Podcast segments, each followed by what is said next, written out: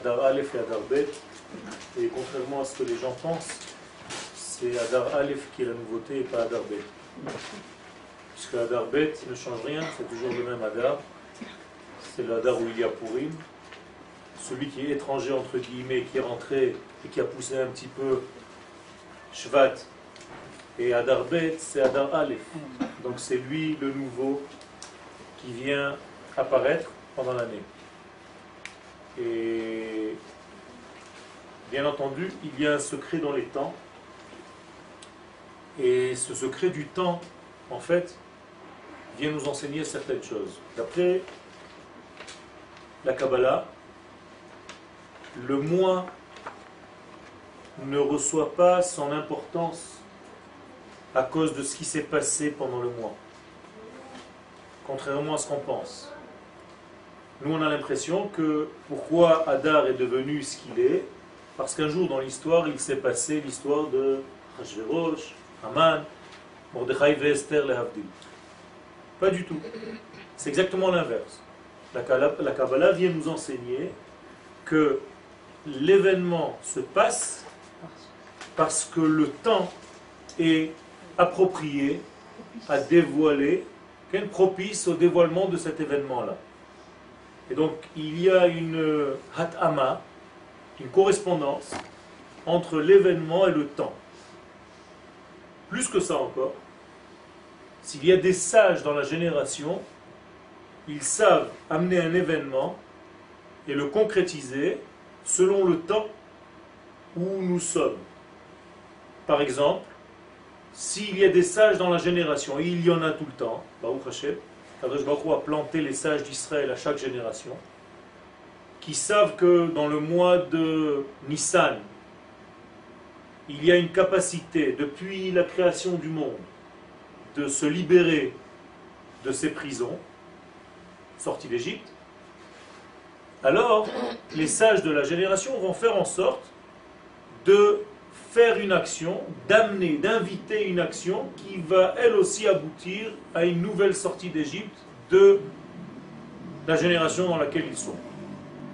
Autrement dit, on peut dire que le temps de la sortie d'Égypte a été choisi parce que le mois de Nissan, depuis la création du monde, a été propice pour sortir d'Égypte.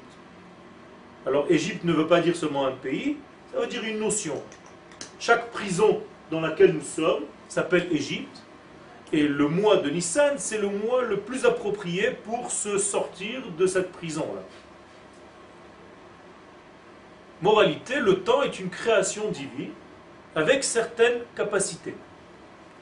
Et les noms que nous avons donnés au mois sont montés de Babylone. Et chaque mois va porter un nom. De la même manière que l'homme a un nom qui indique sa capacité, et sa direction de vie. En hébreu, Shem, ce sont les mêmes lettres que Sham. C'est-à-dire que lorsque j'ai un nom, j'ai aussi une direction.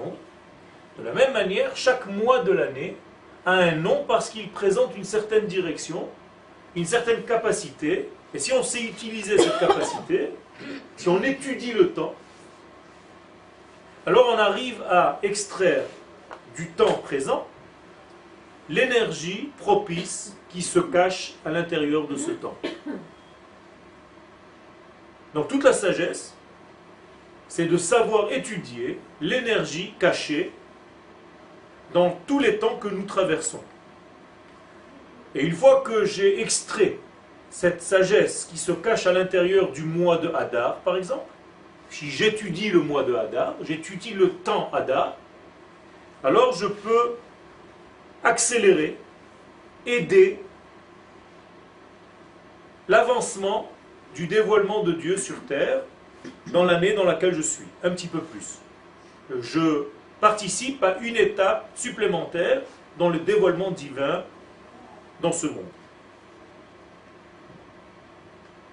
Si on considère ce que je viens de dire comme une règle que les kabbalistes nous ont laissée, alors on peut donc étudier et changer notre façon de vivre selon le temps. Et tout va changer selon le temps. Notre manière de parler va changer. Donc je dois être à l'écoute du temps présent. Mon message va être toujours le message divin, mais avec des vêtements qui sont appropriés au temps dans lequel je vis. Je ne peux pas parler avec un temps décalé. Je ne peux pas parler avec des notions décalées par rapport à la génération dans laquelle je suis.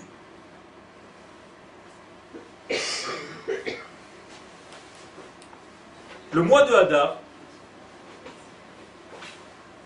l'énergie cachée,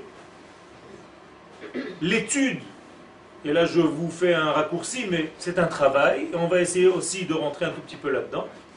L'énergie du mois, qu'est-ce que je dois extraire du mois de Hadar Que ce soit Hadar Aleph ou Hadar Bet. Vous savez que cette semaine c'est Purim Katan. Et il faut aussi, d'après la halacha, faire quelque chose qui est comme le Purim Gadol dans un mois, c'est-à-dire faire un repas supplémentaire, boire un petit peu de vin, faire une simcha un petit peu plus grande, marquer le coup, en augmentant quelque chose qui n'existait pas.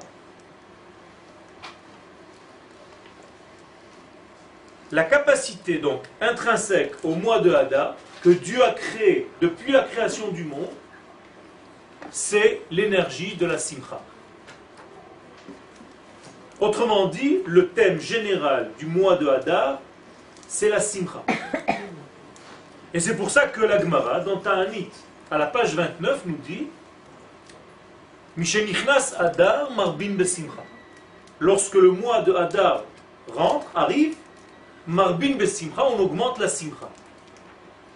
Alors je vous pose une question qui est très simple.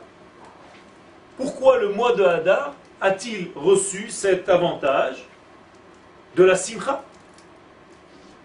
Est-ce qu'on peut, d'une manière générale, servir Dieu sans la simcha? Nous savons très bien que Teilim nous disent, David Amelech dans les Teilim 100, Rivdu et Hashem besimcha, servez à Kadosh Baruch par la simcha. Et donc la simcha est un élément qu'on ne peut pas mettre de côté dans le service de Dieu. Alors, quelle est la nouveauté dans le mois de Hadar par rapport à tout le reste de l'année? Je ne peux pas servir Dieu si je ne suis pas dans la simcha. Il y a une certaine interdiction. Et on va voir tout à l'heure qu'il y a des conséquences même au fait de servir Dieu pas dans la simcha, qui n'est pas facile. Le Rambam, dans les halachot concernant le lulav, Chagasukot, Zman Simchatenu, d'ailleurs, le temps de notre simcha. Alors c'est quand la simcha? C'est Purim, Sukkot? Ou alors c'est tout le temps Je suis en train de compliquer un petit peu la question.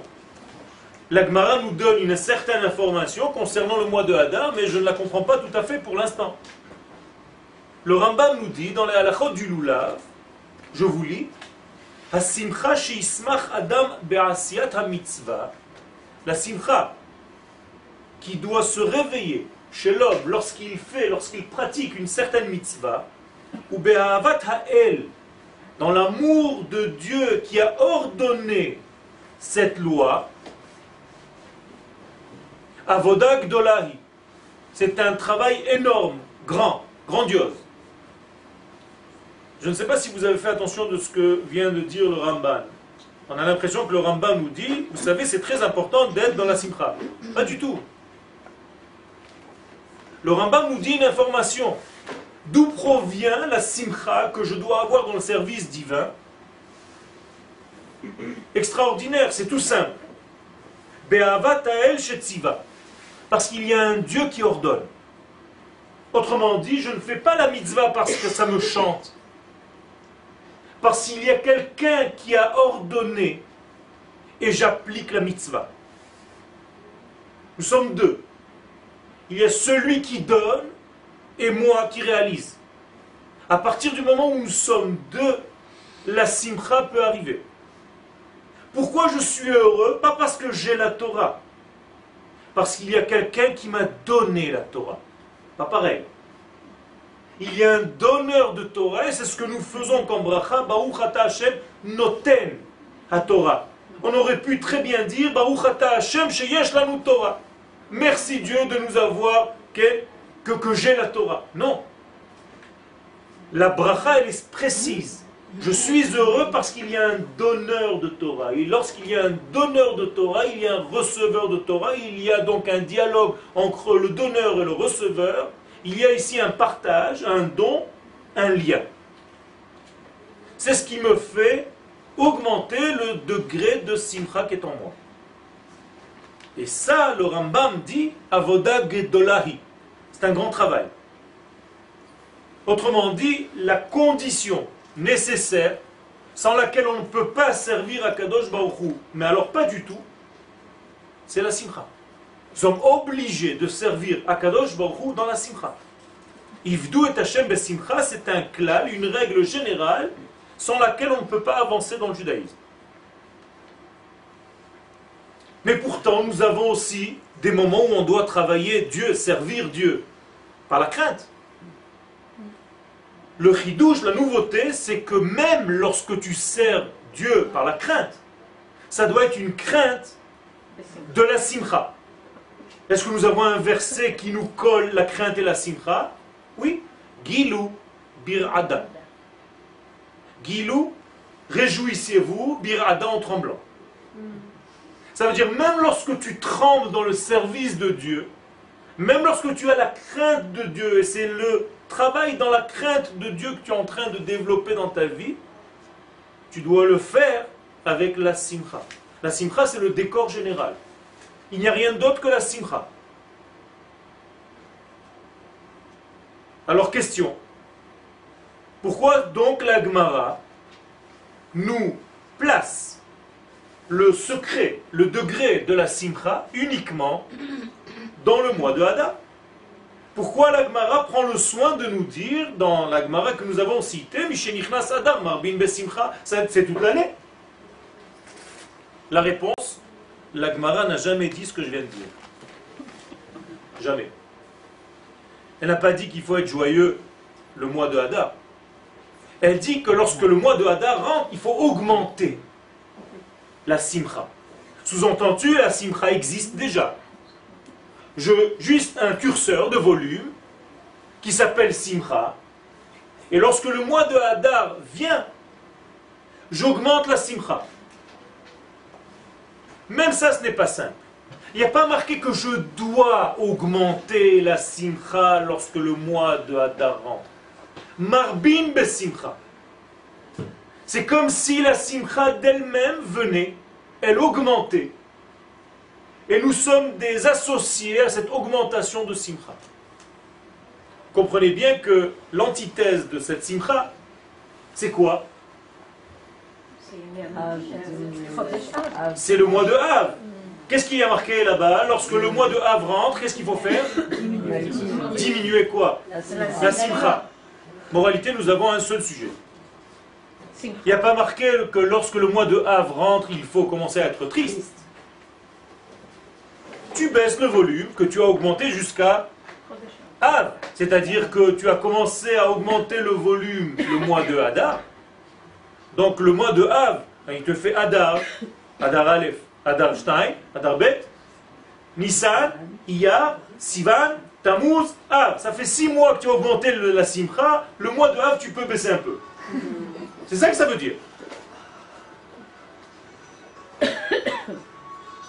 Autrement dit, nous sommes dans un processus qui, à base de Simcha, c'est la seule référence que le peuple d'Israël ait à, qui lui convient. Et de temps en temps, nous devons augmenter la Simcha et de temps en temps, nous devons diminuer la Simcha. Et même lorsqu'on la diminue, ce n'est pas évident que cette diminution, qu'elle soit moins que celle que j'ai commencé le mois de Hadar. J'explique. Dès que le mois de Hadar rentre, commence, j'augmente. Jusqu'à quand? Ça ne se termine pas. L'Agmara n'a pas dit que lorsque le mois de Hadar se termine, toi aussi tu arrêtes d'augmenter la simcha. D'ailleurs, Rashi nous dit Ayul Israël sur ce même verset, pour Pesa.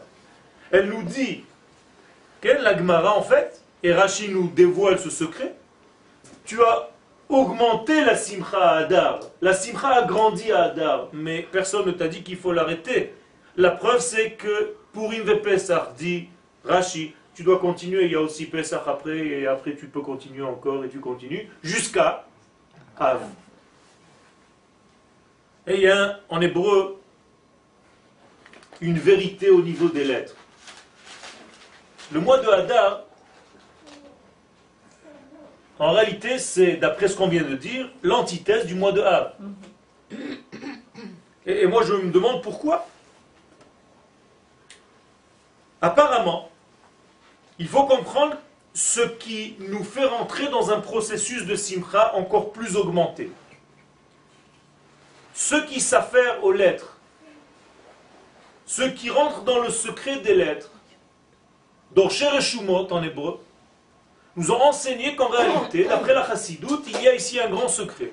C'est que la simcha, en tout cas son augmentation, dans le mois de Hadar,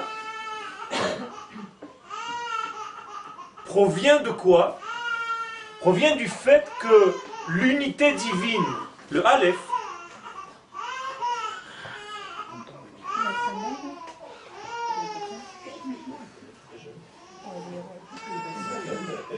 Il est venu au coup tout seul.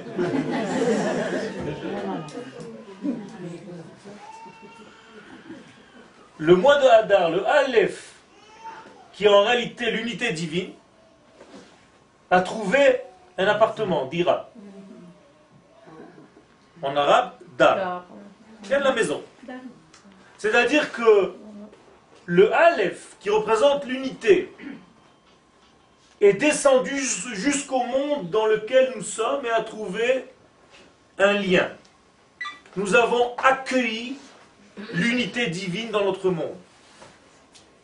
Lorsque l'unité divine arrive dans ce monde et qu'elle trouve une assise, alors la simra augmente. Mais lorsque l'unité divine commence à se diviser, on diminue la simra. Le Aleph est devenu bête, alors on diminue la simcha. Est-ce qu'il y a une correction à ça? Parce que ça, c'est quand même papa. Ça veut dire qu'il y a une certaine tristesse lorsque le père a un fils.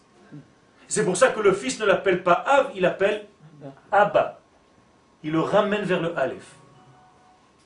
Et nous disent les sages dans la Gemara, lorsque l'enfant commence à goûter le goût du blé, qui représente en fait la chokhmah, la sagesse divine, il ramène le Père qui était dans l'unité, entre guillemets, qui s'est dispersé, qui est devenu deux, il le ramène vers l'unité. Il ne le laisse pas dans la dispersion. Bien au contraire. Ne croyez pas, lorsque j'ai un fils, je me suis divisé, éparpillé. Non.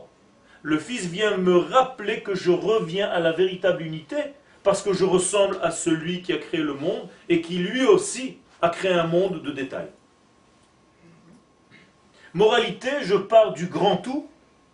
Je me suis divisé en route, mais l'enfant vient me rappeler que je suis encore une fois revenu à mon unité.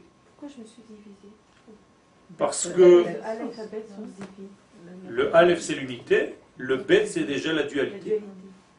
À partir du moment où il y a une pluralité, même si ce n'est pas une dualité, mais en tout cas une pluralité, il y a déjà des notions de perte. Quand le tout rentre dans un détail, on perd un petit peu la notion de tout. À moins qu'on ait l'intelligence de revenir au tout. Klal, ou prat, ou klal. On commence par le tout, on se détaille, mais on a la mitzvah de revenir au tout. Celui qui est venu du tout et qui est parti dans le détail et qui ne sait pas dans sa vie voir un ensemble mais il est complètement tombé dans un monde de détails, est foutu. Si j'étais homme et que j'ai eu un enfant et que j'ai arrêté d'être mari, je suis devenu que père, je perds.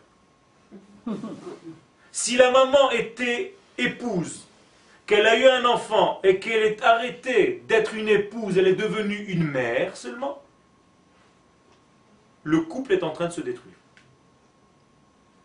La femme était femme, même après l'enfantement, elle doit revenir à son état de femme pour son mari, alors qu'elle est devenue aussi maman. La même chose pour le père. Autrement dit, les détails peuvent tuer. Et le secret, c'est de savoir toujours voir le tout comme la colle entre les détails. Nichnas Adar Marbin Besimcha. À partir du moment où le mois de Adar on commence à augmenter le niveau de la Simcha. C'est-à-dire, chaque jour, un peu plus. Ça ne s'arrête pas, c'est toujours dans un schéma de croissance. Marbim, marbim, marbim, marbim. Je vais de plus en plus grand. Je peux dire, par définition, que depuis que je suis né, si j'ai aujourd'hui l'âge que j'ai, ça doit être tant d'années multiplié par la simcha. Vous comprenez?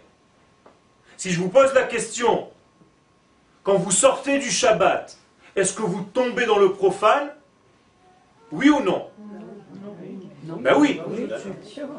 Pas du tout. Les sages nous disent que tu tombes dans le profane d'un degré plus haut. Puisque ton schéma général est un schéma croissant, et que là c'est ton Shabbat, même le et Shabbat est déjà plus grand que le Shabbat. Parce que tu es déjà en train d'arriver à la semaine d'après. Et en réalité, le monde va toujours vers un sens de Géoula, d'avancement. Donc jamais, jamais, jamais, il y a une chute, et même la chute, et c'est vrai qu'il y en a dans la vie, ce sont des chutes qui sont dans une mégama clalite de montée, dans un schéma général de montée, croissant. Sheva Ipol Tzadik. Le tzaddik peut tomber, mais il est toujours dans un sens de croissance. Donc un optimisme à toute épreuve. Tu ne peux jamais tomber, même tes chutes font partie de ton évolution et de ta Je vous rappelle ce qu'il y a marqué concernant les tables de la loi, celles qui se sont cassées, les premières. On les a posées dans l'armoire avec les deuxièmes tables, celles qui ne sont pas cassées. Les sages nous disent pourquoi les radins. On veut garder aussi les brisures des premières, des premières tables? Tout simplement parce que les brisures des premières tables font partie de mon évolution. Même lorsque je me brise dans ma vie, ça fait partie de ma construction. Et je dois garder mes brisures comme schéma général de ma construction. Et chaque brisure que j'ai eue dans ma vie, en tant qu'individu ou en tant que peuple, ça m'a fait venir à l'état où je suis aujourd'hui. Je suis aujourd'hui grâce aux brisures que j'ai eues et vécues pendant ma vie. Aussi. Alors pourquoi il faut être joyeux? Qu'est-ce qui peut augmenter cette notion de simcha? En hébreu, dans la Torah, la notion de simcha vient, elle provient d'une seule chose, c'est l'entité. En français, il me manque un mot, j'aimerais bien l'utiliser, si vous me permettez, c'est l'entièreté. Il n'existe pas. Complétude. Complétude. Mais j'aime bien le mot entier. C'est-à-dire qu'on ne peut pas être dans la simcha s'il n'y a pas quelque chose d'entier. Une shlemut en hébreu. Et c'est pour ça que cette shlemut dont j'ai parlé tout à l'heure, du divin qui descend sur terre et qui se dévoile sur terre, c'est ce qui va donner la notion de Simcha dans le mois de Hadar, dont le nom a été choisi justement lorsqu'on est monté de Babylone pour nous dire le secret de chaque mois.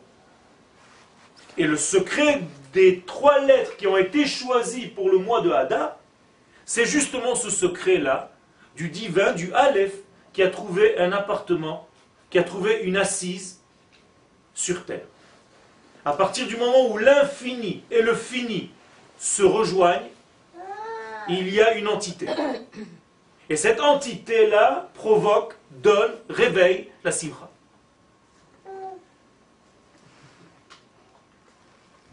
Ce qu'on appelle la shrina. La shrina, c'est la présence divine sur terre. À partir de ce moment-là, je vais éloigner tout ce qui va m'empêcher de faire ce travail. C'est-à-dire que le mois de Hadar a été créé pour augmenter la simcha. Alors comme dans chaque jeu, on va t'envoyer un problème qui va être au moins à la hauteur de ton travail.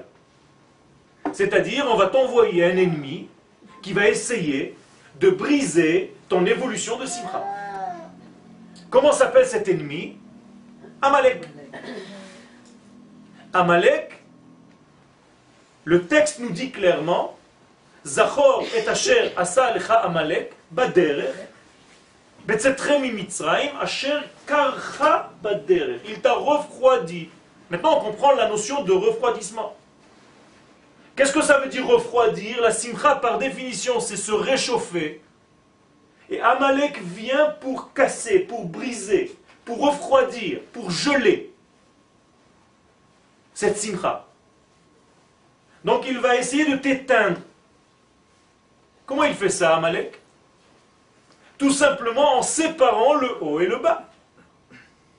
La guerre contre Amalek, le texte nous dit Kiyad al-Kesya Milchama Lashem Amalek midordo. Kiyad al-Kes Ya. J'écris deux lettres, mais j'écris la deuxième en français, un H pour ne pas écrire le nom de Dieu. Vous voyez bien que ce n'est pas le nom de Dieu, ça, c'est juste deux premières lettres. Il manque les deux dernières lettres. Yudke Vavke. Pourquoi nous disons Kiyad al-Kes Ya Et pourquoi nous disons Kes alors que ça devrait être Qui sait J'ai une chaise, un trône. Il lui manque un Aleph. Et les sages nous disent En ha shalem, ve'en Hashem shalem, on ne pourra pas avoir un trône entier et on ne pourra pas avoir le nom de Dieu entier tant que Amalek sera encore existant. Qu'est-ce que c'est un trône? Moyen d'expression. Lorsque le divin s'installe sur terre, ça s'appelle qui sait. Encore une fois, le Aleph vient s'installer.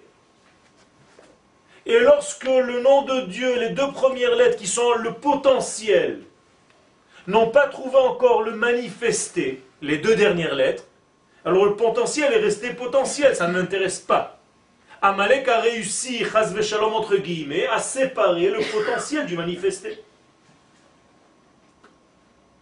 Et donc il va aboutir à un manque de simcha.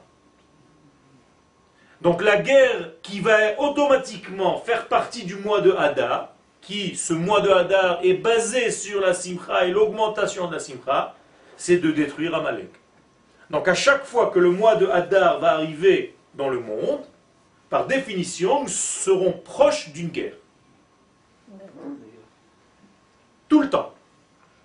Que cette guerre soit visible et qu'elle sorte, ou qu'elle soit beaucoup plus fine et sous-jacente, ce n'est pas grave. C'est toujours une guerre. Mais il va falloir savoir la décoder. Elle est là. Ça va être une guerre individuelle. Chacun avec ses problèmes, où il se refroidit et s'éteint, ou alors il augmente et se réchauffe. C'est à nous de savoir gérer ce mois. C'est pour ça qu'il faut étudier le temps. L'information du temps me donne déjà des ustensiles pour savoir me confronter au temps. Et donc Amalek, son but c'est de dire, vous savez, il n'y a pas de lien entre le haut et le bas. Le monde est laissé à l'abandon. Il n'y a pas de lien entre le divin et la terre. Le Midrash nous dit quelque chose de terrible, que Amalek coupait les milotes des enfants d'Israël et les jetait vers le ciel. Pourquoi nous dire une information tellement sauvage? Pour nous dire, vous savez, vous n'êtes rien de plus que les autres nations. Vous dites tout le temps que le divin est inscrit même dans votre chair. C'est faux. Nous relançons vers le haut tout ce que vous considérez comme étant déjà habité en vous. Moralité, vous êtes comme tout le monde. Vous n'avez rien de spécial. Dieu ne vous a pas choisi parmi les nations. Vous n'êtes pas un peuple qui a été choisi ou créé d'une manière spéciale pour dévoiler son nom dans le monde. Dieu est en haut et nous, nous sommes sur terre. La base même, donner à César ce qui est à César et à Dieu ce qui est à Dieu. Séparation des degrés.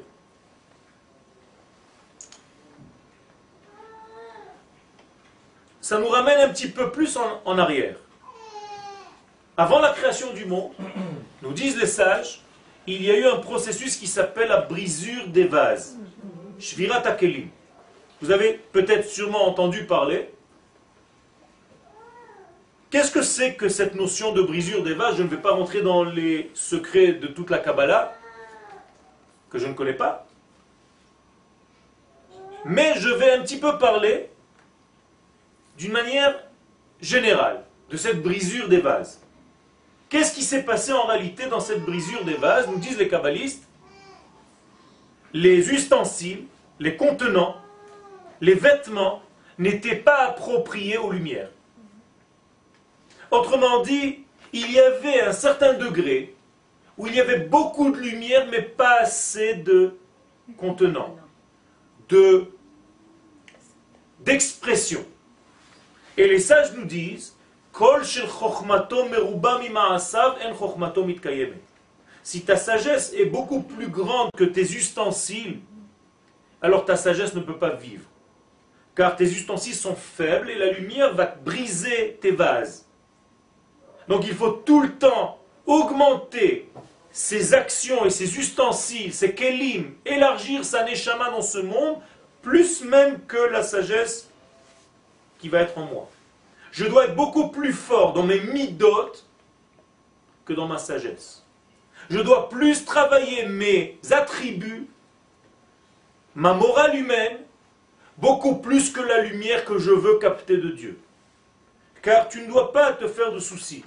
Si tes ustensiles, si tes midotes, si tes vertus sont bonnes, tu auras la lumière divine. Mais si tu as cherché de la lumière divine sans arrêt, et tu n'as pas assez construit tes vertus, tu vas exploser. La lumière sera trop grande et tu vas tomber dans le phénomène brisure des bases. Je vous donne une explication un tout petit peu qui va un peu plus loin de ce genre de phénomène. C'est exactement ce qui s'est passé avec le premier homme, Adam et Chava, et le serpent. Le serpent est venu séduire l'homme et la femme de goûter de l'arbre de la connaissance en leur disant en quelque sorte de quitter l'arbre de la vie. Si on entend un tout petit peu plus profondément ce que ça veut dire, c'est énorme. Ça veut dire que le serpent est venu proposer quoi? De la connaissance à la place de la vie. Autrement dit, tu vas devenir un bon Talmid Racham qui se balade toute sa vie avec des livres, mais qui ne sait pas vivre sa Torah. Il sait l'étudier. Et son étude, en réalité, c'est une étude qui plane, qui reste au niveau du potentiel, car il est encore dans les feuilles de papier. Mais sa Torah n'est pas descendue dans la vie, il ne sait pas la vivre. Elle n'est pas dans le vécu, elle n'est pas dans le manifesté. Donc en réalité, il joue le rôle de Amalek. Celui qui sépare les deux Or, le serpent, c'est le premier Amalek dans un vêtement différent. Haman, dans l'histoire de Purim, d'où il vient? De Amalek. On l'appelle Haman Ha'agagi. Agag, c'est le roi de Amalek. Donc si Haman était Amaleki, les Chachamim dans la Gemara nous posent la question Haman min ha-Torah minayin. D'où il vient Haman dans la Torah? Est-ce que vous avez déjà entendu Haman dans la Torah? Non. Haman, c'est après la Torah. C'est dans la Megillat Esther. Mais dans la Torah, dans Bereshit, Shmot, Vaikra, Bamidbar, Dvarim, vous avez entendu déjà le mot Haman? Alors donnez à un enfant à lire la paracha de Bereshit, il va vous lire Haman. Ou, lorsqu'il y a marqué, est-ce que tu as mangé de l'arbre que je t'ai dit de ne pas manger? Hamin Haetz. Là-bas, il est marqué son point. Chaque enfant va lire Haman. Autrement dit, les sages nous disent, tu sais où est-ce qu'il se cache ce serpent qui s'appelle Haman? Dans l'arbre qu'il a donné à manger à Adam et Ève. Autrement dit, ce même serpent, Amalek, ou le serpent, ou tout ce que vous voulez, il aura plusieurs noms selon l'histoire, va toujours se cacher dans la notion qui va séparer l'arbre de la connaissance avec la vie. Un autre exemple, si je ne sais pas que j'ai des parents, je ne reconnais pas ma source, je ne pourrai jamais avoir un avenir. Et donc les sages nous enseignent que la Géoula dépend de la reconnaissance de mes parents. Vous saviez ça? Eliyahu Hanavi, il vient pour faire quelque chose juste avant que le Mashiach arrive. Veheshiv lev avot al banim, velev banim al avotam. Quel rapport? Le Eliyahu qui précède le Mashiach, vient pour nous dire, tu sais, il faut que tu reconnaisses ton père. Et le père, tu sais, il faut que tu reconnaisses ton fils. Tout simplement parce qu'il y a un lien des générations, et si je ne sais pas savoir d'où je reçois la vie, je vais aller dans des détails qui vont me perdre et j'ai oublié ma source. Moralité, le secret se cache même ici. À tel point que chaque fois que je mange un fruit, je suis obligé de rappeler l'arbre. Boré Alors que j'aurais pu dire merci pour le fruit que je mange. Ça ne suffit pas. Il faut que je rappelle la source de là où il vient. Ou Boré Ha'adama. Je ne fais pas une bracha pour le fruit que j'ai dans ma main. Je fais la bracha pour ce fruit qui vient d'eux. Et c'est ce que tu dois devenir dans ta vie. Un fruit qui vient d'eux et qui va vers. D'ailleurs, c'est ça le secret de la Mila. Pourquoi Amalek voulait couper ce degré du peuple d'Israël? Parce que Mila, c'est les lettres de mal. Quel mal, c'est coupé en hébreu. Mais en réalité, qu'est-ce que c'est la Mila chez l'homme? C'est tout simplement la source et le résultat. En hébreu, je viens de mi et je vais vers les. Ça veut dire que si je sais d'où je viens, et je sais où je vais, je suis déjà dans le contexte Mila. Donc j'ai une parole. Car l'homme est Memalel. Memalel, ça veut dire celui qui parle. Et les sages nous disent que la Mila d'en bas, c'est comme la Mila d'en haut, je dis des millim, Mila. Donc j'ai une alliance par la parole, Brit Mila. Parce que j'ai une source et un résultat. Je viens de quelque part et je vais vers quelque chose. La leçon est beaucoup plus grande. C'est que dans ma vie, je ne dois pas juste me sauver d'eux, mais aussi aller vers. Il y a des gens qui fuient le mal toute leur vie, mais qui ne vont jamais vers le bien. Ils fuient certains quartiers.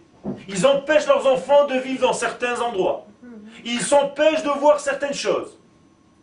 Mais ils sont toujours dans le sens peur, sortir d'eux, me sauver d'eux ils ne vont jamais vers. Tu n'es pas dans la construction, tu es dans le degré qui t'empêche de tomber. donc tu es toujours dans la négative, jamais dans la positive. Et donc tu restes coincé dans le mi, dans le passé. Et chacun avec ses embrouilles dans sa vie, il faut faire des psychanalyses pour te sortir de l'époque où tu es rentré et tu es resté coincé.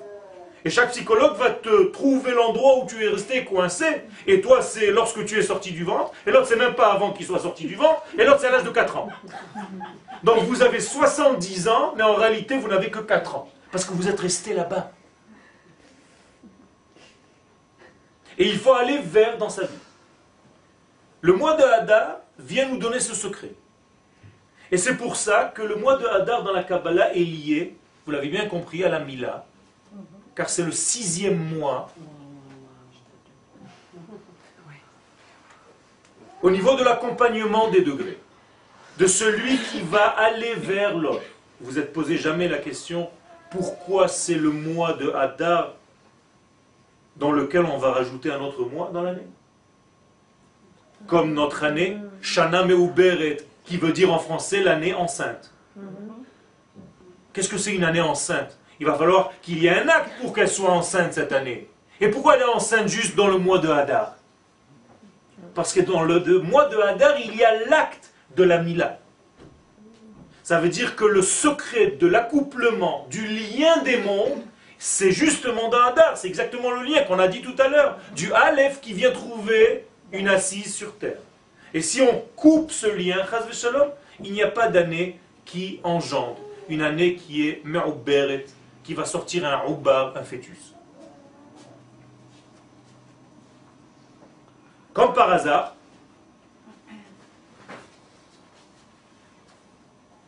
Purim est toujours, en tout cas dans une année où il n'y a pas cette, ce hibour, toujours à la fin de la période des Shovavim. Qu'est-ce que c'est la période des Shovavim? Nous disent les Chachamim dans la Kabbalah, Shovavim c'est les initiales des Parshiot, Shemot, Vaera, Bo, Beshalach, Itro, Mishpatim. Shovavim en hébreu veut dire aussi les, les turbulents. Vous comprenez à quoi font référence nos sages? À la faute qui justement est toujours liée à ce même membre. Quand tu ne sais pas gérer tes liens. Aujourd'hui, nous avons une grande mode que les gens ne pénètrent pas. On dit que cette génération, c'est le tikkun yesod.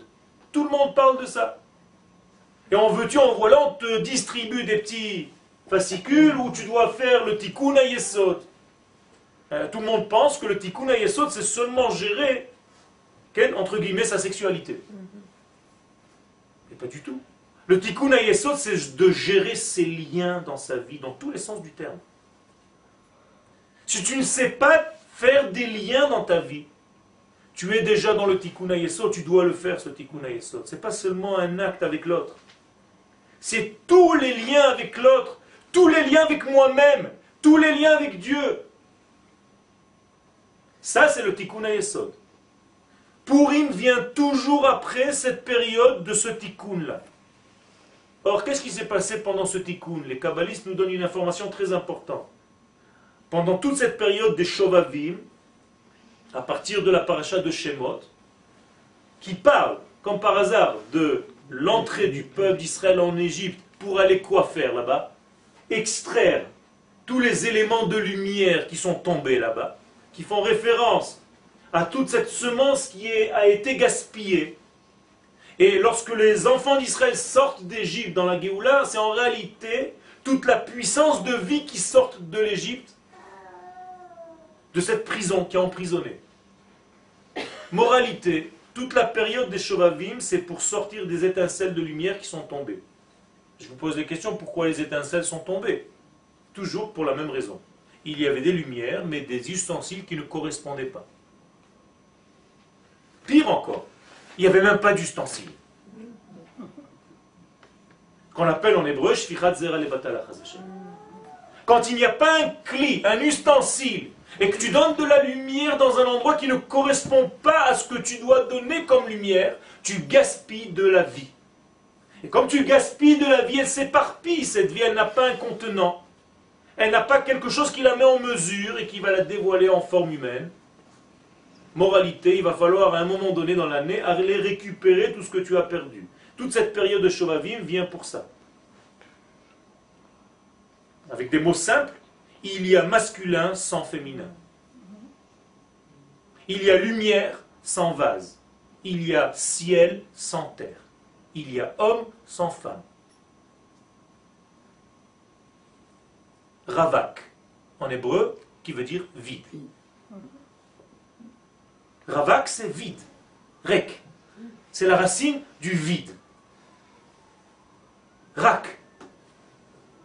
Et que pour lui. Rak vav. Il est que pour lui, il se suffit à lui-même. Lui-même, c'est un vav. Vous savez que l'homme est un vav et la femme est un hé. Rappelez-vous ça, on, revient tout à l'heure à ça. Ravak, c'est rakvav. Il n'y a pas d'élément réceptacle. Il n'y a pas d'écran qui révèle le film. Maintenant, on comprend pourquoi après avoir récupéré toute cette période des Shovavim, extrait tous ces éléments de vie, arrive le mois de la Simcha. Parce que en récupérant tous ces éléments, arrive le mois de Hadar. Pendant le mois de Hadar, on a fini les Shovavim. Comme par hasard, c'est incroyable. Ça veut dire une fois que tu as tout rassemblé, toutes tes pertes, que tu as compris le message, que tu dois être dans une harmonie de donneur et de receveur, à partir de ce moment-là, tu peux comprendre qu'en réalité, la simcha va apparaître parce que la simcha, encore une fois, je reviens, la notion de simcha, c'est l'unité. L'unité de tous les degrés. L'unité de Dieu avec les hommes, de l'homme avec sa femme, de la nuit avec le jour, et, tous les inverses que vous voulez.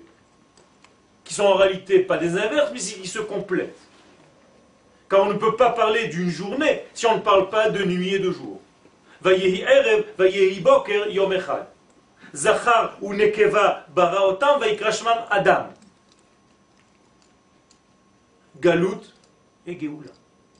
La même chose. Tu ne peux pas avoir de Géoula si tu n'as pas traversé le chemin qui s'appelle Galout avant. Donc Galout et Géoula, les deux ensemble forment la Géoula.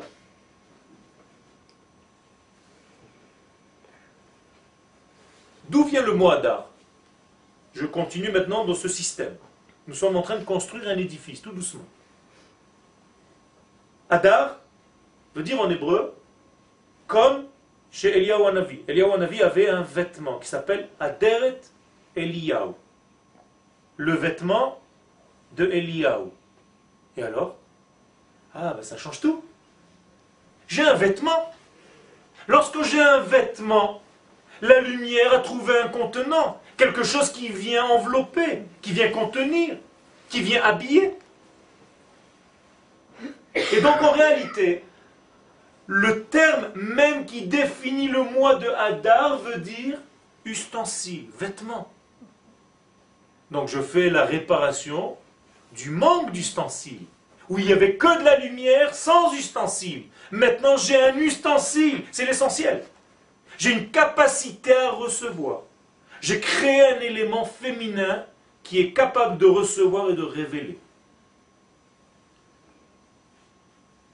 Et c'est pour ça qu'on ne peut pas combattre Amalek.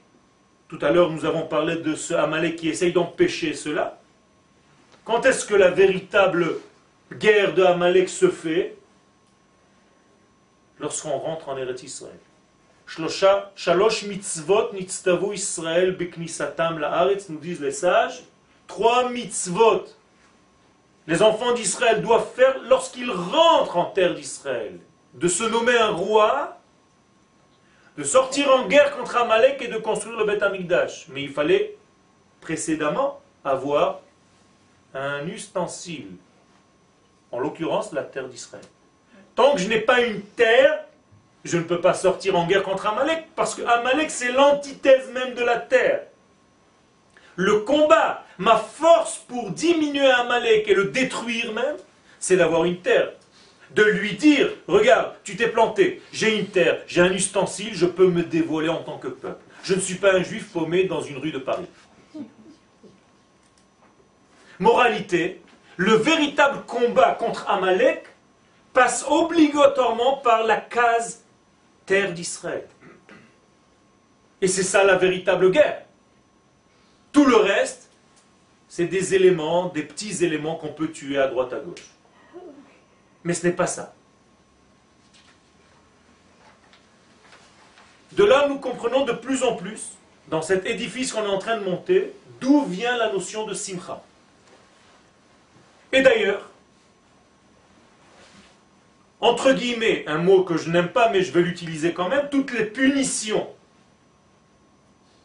que la Torah donne sont marquées dans le livre de Dvarim, chapitre 28. Tu sais pourquoi tu es puni toute ta vie? Tachat lo Elohecha besimcha Parce que toutes les mitzvot que tu fais, je ne vois pas la, la simcha dedans. Ce que je suis en train de vous dire est très grave. Ça veut dire que si on ne fait pas les mitzvot que nous faisons avec une simcha intérieure extraordinaire, la simcha d'être ordonnée par le roi de l'univers et d'être en réalité un associé parce qu'il m'ordonne à moi, parce que je fais partie du peuple qu'il a créé, qu'il ordonne, rien que cette appartenance doit me remplir de joie intense. Et si je ne sais pas faire les mitzvot avec cette simcha là en réalité, je rentre chas shalom dans une catégorie très grave que je viens de citer ici.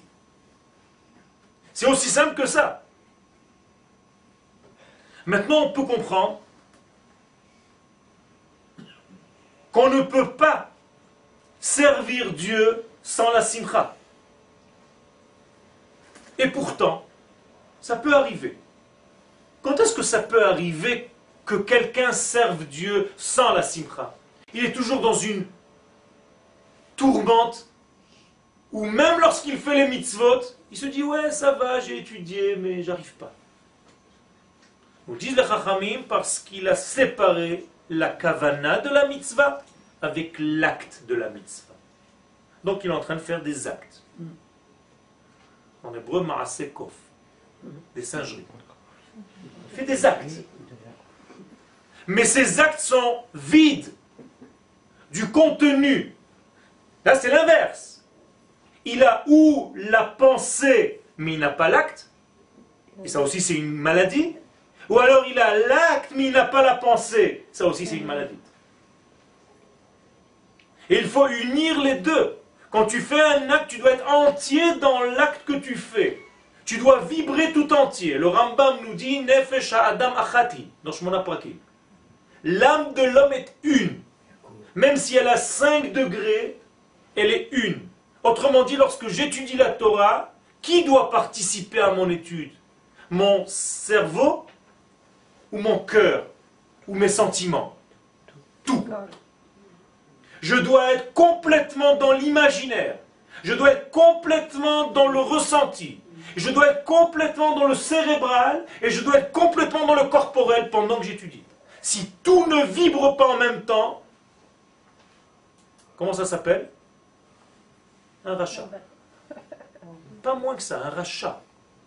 Les chachamim nous définissent le rachat comme quelqu'un qui a éparpillé ses forces. Quand il étudie la Torah, il est cérébral, mais tout le reste du corps est mort. Lorsqu'il fait de la gym, il n'y a que son corps qui bouge, mais son cerveau est bidon. Ça, c'est un rachat. L'homme d'Israël doit être entier dans tout ce qu'il fait tout le temps. Un exemple d'une riche houte qui peut causer la vie à quelqu'un, c'est de marcher dans la rue de passer à côté d'un chien qui aboie et de sauter sur la route. Et là, il y a une voiture qui passe. Les Chachamim nous disent cet homme est un rachat.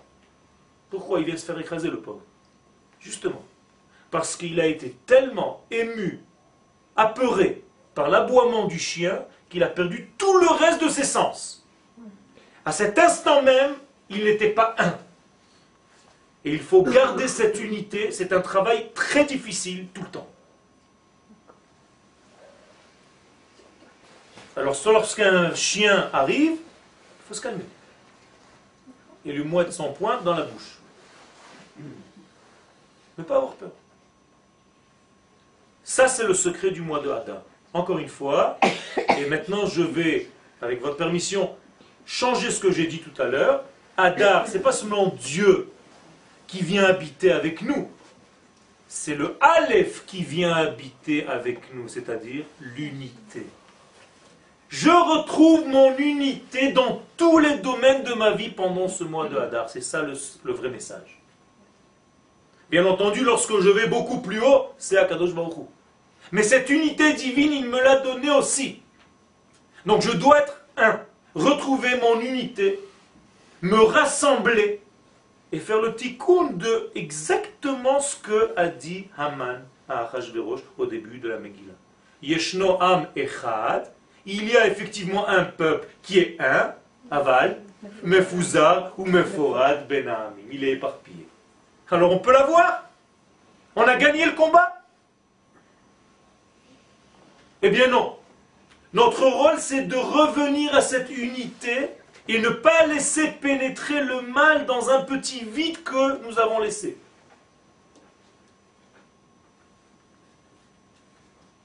Le mois de Hadar, donc, c'est un mois de vêtements.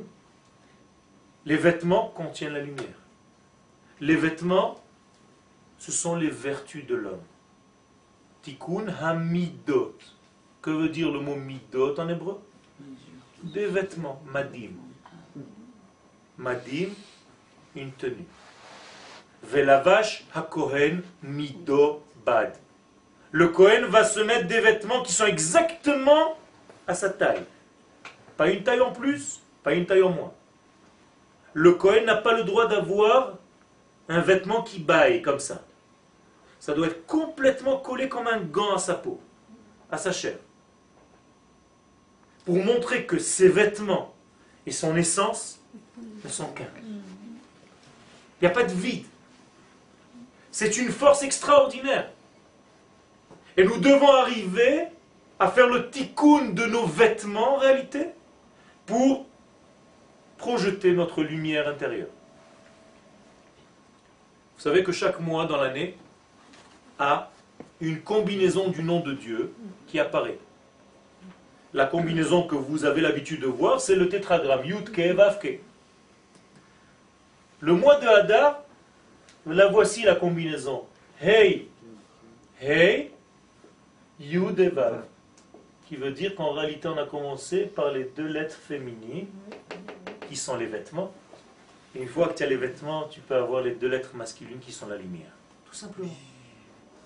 Et quand est-ce que les vêtements sont terminés? Les lettres féminines sont la lettre He. He représente une lettre féminine. Qui dit féminine dit vêtement, dit potentiel de recevoir la lumière du masculin et de la révéler. Or, si nous avons quatre lettres, combien de semaines nous avons par mois? Quatre semaines. Donc à la fin de la deuxième semaine, quel jour c'est? Pourri. Donc je suis prêt à recevoir les lumières.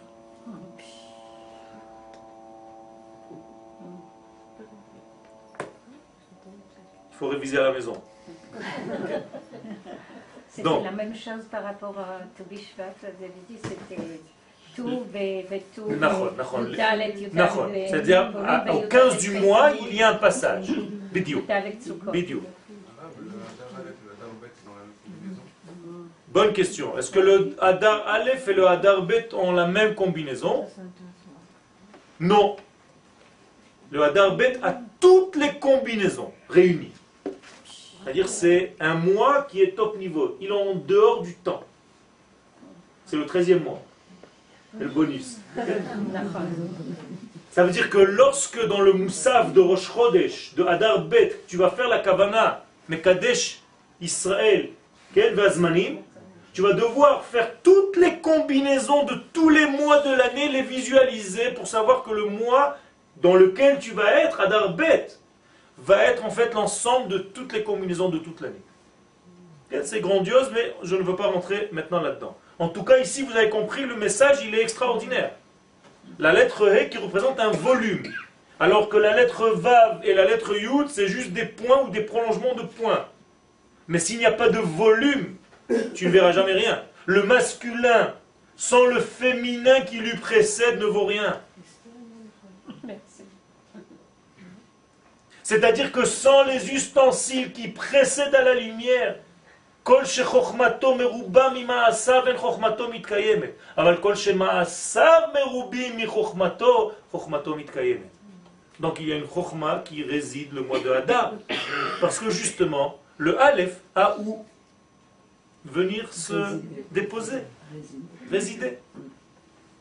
Dis-moi les mots qui me manquent des fois. Non mais c'est important, c'est important.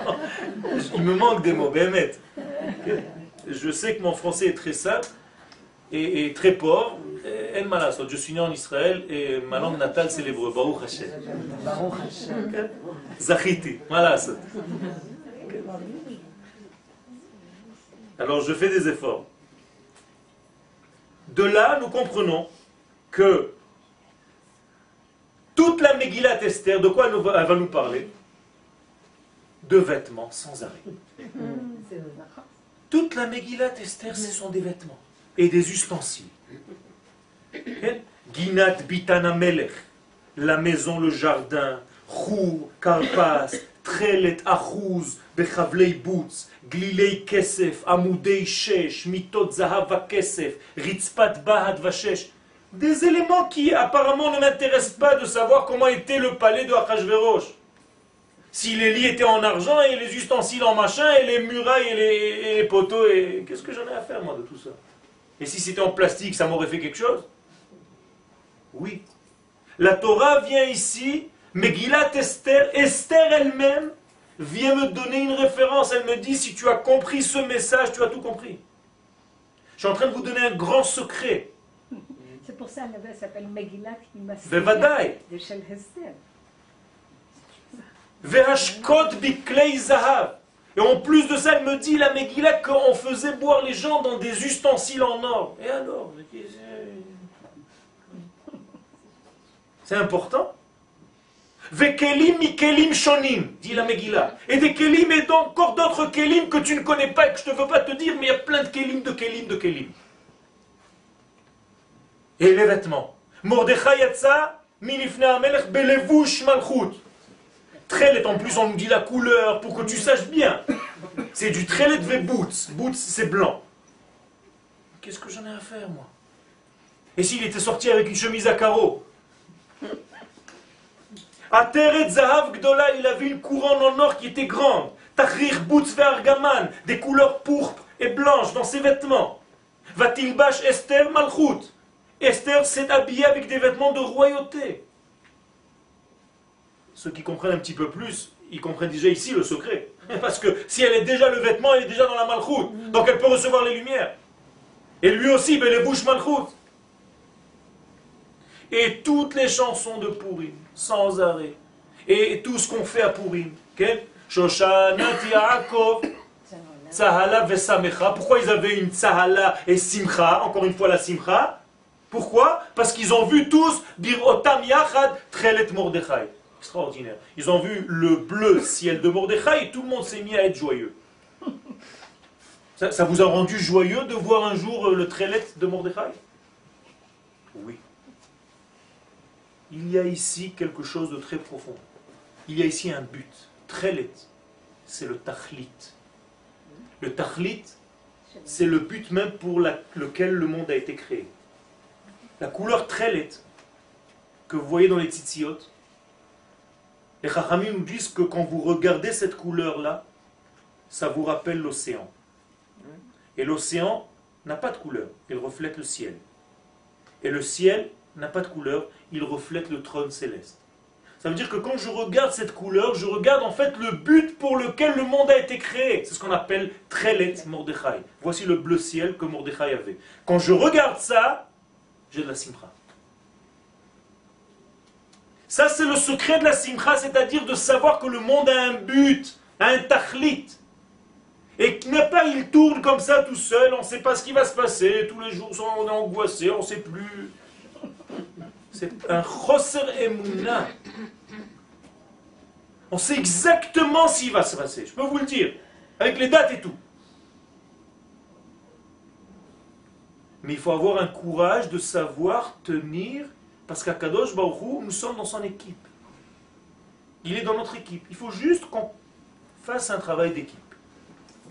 Quand un joueur veut jouer tout seul, du début à la fin du migrache, on, lui dit Bon, tu es, un bon joueur, mais tu es trop égoïste, tu es individuel, on ne peut pas. Alors passe-moi la balle, je te passe la balle, je te passe la balle, et on marque des buts. Ça doit être un ensemble. C'est exactement ce qu'on fait la veille de pourri. Je te donne un cadeau, tu me donnes à manger, je te donne des trucs. C'est exactement ça. C'est pas pour ça.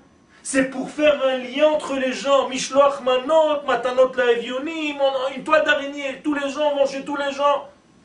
On se passe la balle. Pour montrer quoi? Pour montrer qu'en réalité on a compris que je suis avec toi, tu es avec moi, je te demande l'autorisation, tu me demandes l'autorisation, je fais quelque chose avec toi, et toi je te permets de faire autre chose. Nous avons tissé une unité nous avons réalisé l'unité, Dieu peut venir se résider.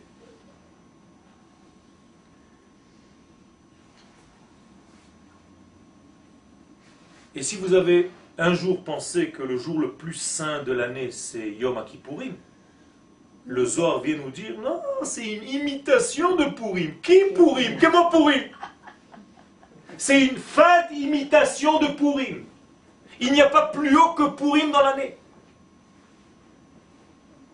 Kippourim, c'est une imitation. Ke, kaf adimion. C'est le kaf de. Comme, comme, comme. Un miroir de Pourim. Ah, Pourim. D'ailleurs, tout ce qui est interdit à Kippourim est une mitzvah à pourrir. Là-bas, tu jeûnes, là, tu dois manger plus encore que d'habitude. Il faut pas que tu boives, là, il faut que tu boives. Et ainsi de suite pour tout le reste. Là-bas, il faut enlever les vêtements. Là, il faut se mettre les vêtements. Là, tu enlèves les chaussures. Là, tu es encore plus dans la chaussure, parce que la chaussure, c'est l'assise. Un homme qui a trouvé une chaussure à son pied. C'est exactement ça, c'est le dévoilement. Quand il n'a pas de chaussure, il est pauvre. la pauvreté dans la Torah se manifeste par celui qui marche pieds nus ou pas.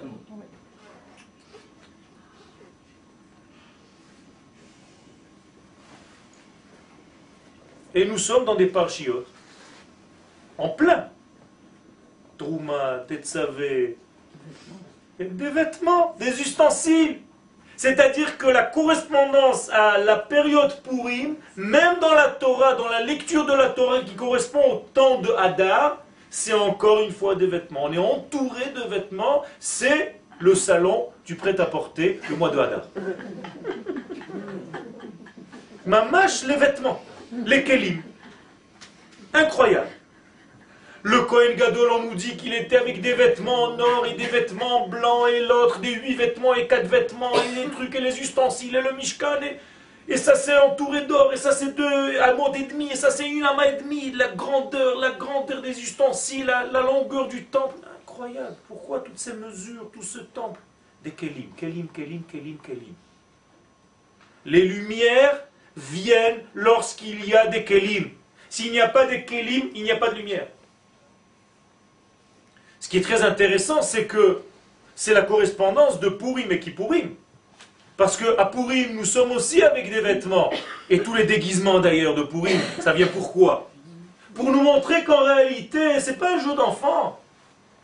C'est que tu dois en réalité augmenter les vêtements à Purim. Et donc tu vas t'habiller, te déguiser encore, mettre des vêtements. Pas seulement pour cacher. Pour cacher d'une part, mais pour permettre la réalisation d'autre part. Car lorsque tu caches, tu dévoiles.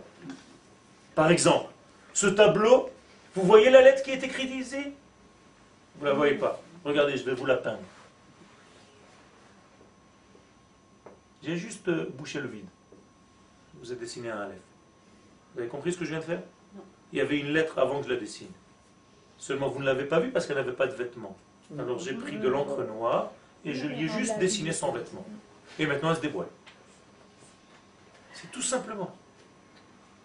Lorsqu'il y a une âme et qu'il n'y a pas de corps, on parle d'un mort. Mais lorsque l'âme rentre dans un corps, il est vivant. La résurrection des morts, c'est lorsqu'il y a des lumières dans des corps. On n'a pas besoin de lumière sans corps. Et donc tous les juifs du monde doivent venir habiter sur cette terre, c'est le corps national.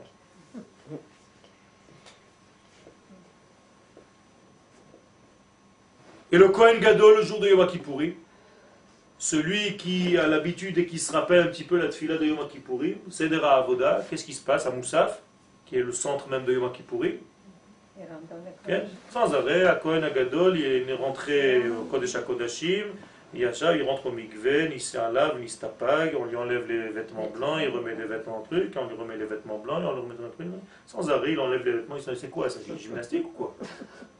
Fait des essayages. Toute la journée, il est en train de s'enlever des vêtements, se mettre des vêtements. au moins 6 ou 7, 8 pages de, du Marzor de Yom Kippourim sont remplies des vêtements qu'il enlève et qu'il remet, qu'il enlève, qu'il remet. Et on lui tend les ustensiles, il est plein de sang, il le verse les ustensiles, il prend les ustensiles. Le sens du judaïsme, c'est d'avoir des mesures. Mida en hébreu veut dire aussi mesure. Si tu n'as pas de mesure, tu ne peux pas contenir la lumière. qui était nu Le serpent. Eh bien, on comprend pourquoi. Qu'est-ce que c'est que la nudité du serpent? C'est justement celui qui a des lumières, mais qui ne se réalise pas. Et c'est pour ça qu'il voulait faire tomber Adam et Chava. D'ailleurs, tous les vêtements qu'on a donnés après pour camoufler, coûte notre eau, coûte notre eau, ça vient de ce secret-là. Je n'ai pas le temps de tout développer, mais vous avez compris l'essentiel. Il y a encore beaucoup de pages, mais je ne peux pas tout donner. Le temps est court.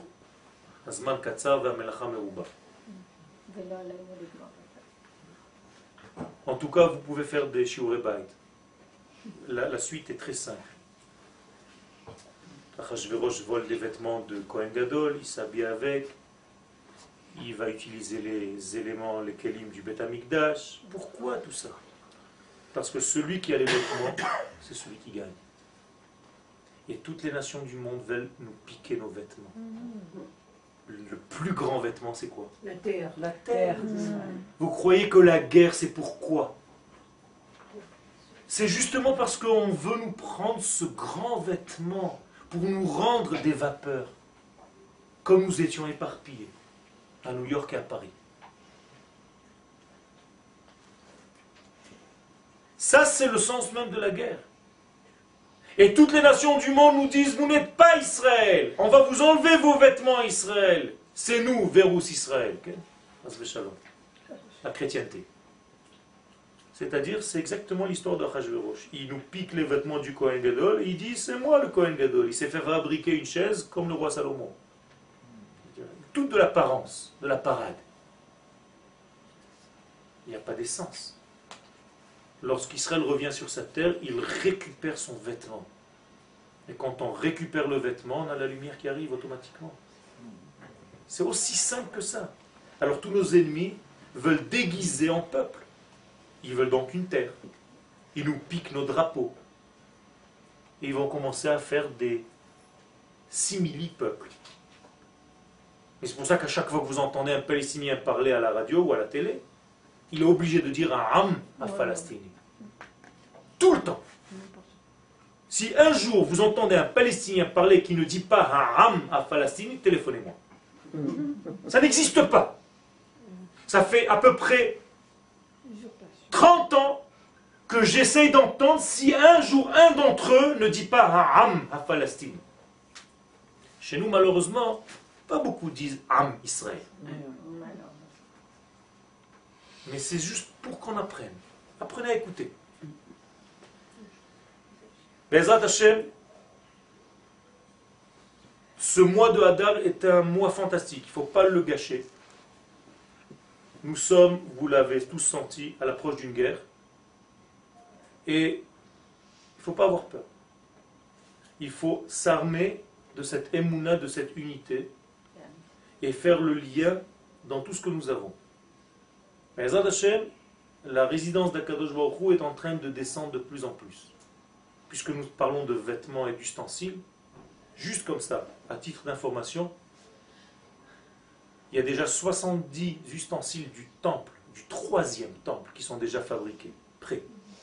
Il y a 120 vêtements de Kohanim qui sont déjà prêts, en train d'être façonnés. On cherche des couturiers, des tailleurs. Chaque vêtement de Kohen Gadol coûte 2500 shekels. Vous pouvez faire des dons pour participer à un vêtement du Kohen Gadol. Du Kohen euh, Hediot. Kohen Gadol, ça coûte un petit peu plus cher, c'est 3 millions de shekels ces vêtements. Dans le village dans lequel nous habitons, il y a une commande de 80 petits tchelet, des vêtements de tchelet pour les Kohanim. C'est plus du bidon en l'air. C'est une réalité concrète qui est en train de se faire. Nous sommes en train de construire le troisième temple. Il faut avoir du courage. Il y a encore quelques petites tempêtes à traverser. Mais il faut avoir la force de la Emouna, de ce Aleph qui vient habiter vers nous. Allah. avec cette puissance-là, on peut que rester ce que nous sommes déjà par essence, Netzach Israël.